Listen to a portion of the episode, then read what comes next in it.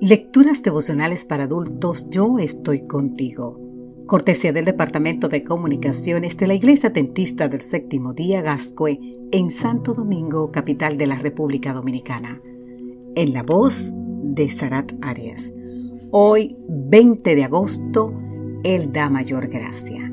En el libro de Santiago, capítulo 4, versículo 6 nos dice, pero Él da mayor gracia. Por esto dice, Dios resiste a los soberbios y da gracia a los humildes.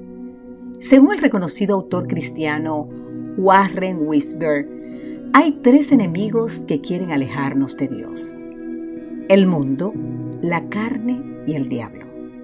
En Santiago capítulo 4 lo encontramos exhibiendo su carácter dañino, intimidándonos con su poder.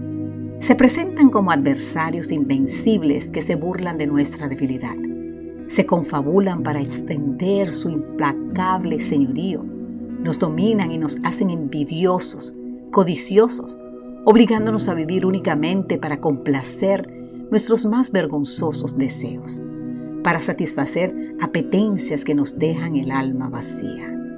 Nos atan con cadenas que nos alejan de Dios y nos dificultan enormemente relacionarnos con Él. Pero cuando el cuadro parece irreversible, el apóstol proclama en Santiago 4:6, pero Él da mayor gracia. El contraste no puede ser más asombroso. El mundo, la carne y Satanás nos dan adulterio, codicia, egoísmo, asesinato, perdición, pero nuestro amado Señor nos da mayor gracia. En otras palabras, por más fuertemente que nos hayan atado las cadenas de la carne, la mundanalidad y el diablo, la gracia de Dios siempre será mayor que los pecados en que caímos por causa de las tentaciones de estos tres enemigos. Esa mayor gracia puede romper nuestra amistad con el mal y hacernos amigos inseparables del bien. Pablo expresó la misma verdad diciendo en Romanos 5:20, cuando el pecado abundó, sobreabundó la gracia. La obra divina siempre superará al poder satánico.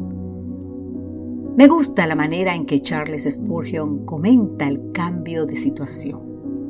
Note ese contraste, nótelo siempre, observe los débiles que somos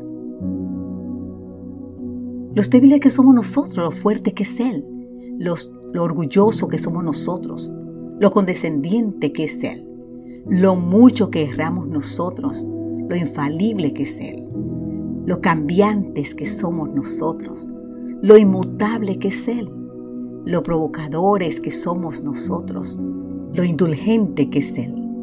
Fíjese en cómo nosotros solo hay enfermedad y cómo en Él solo hay bien y aún en nuestra enfermedad muestra su bondad. Aún así bendice. Oh, qué rico contraste, nos dice Spurgeon. Hace tiempo conocí a un joven que decidió recorrer los caminos del mundo, la carne y el pecado. Ahora bien, ¿qué encontró? Dolor, tragedia y sufrimiento. Hasta que un día aprendió que en Cristo hay gracia abundante para cubrir todos sus pecados y limpiar su vida de maldad. Ese día él comprendió que la gracia divina siempre será mayor. Ahora bien, querido amigo, querida amiga, la gran pregunta para finalizar es, ¿lo comprendes tú? Que Dios hoy te bendiga en gran manera. Amén.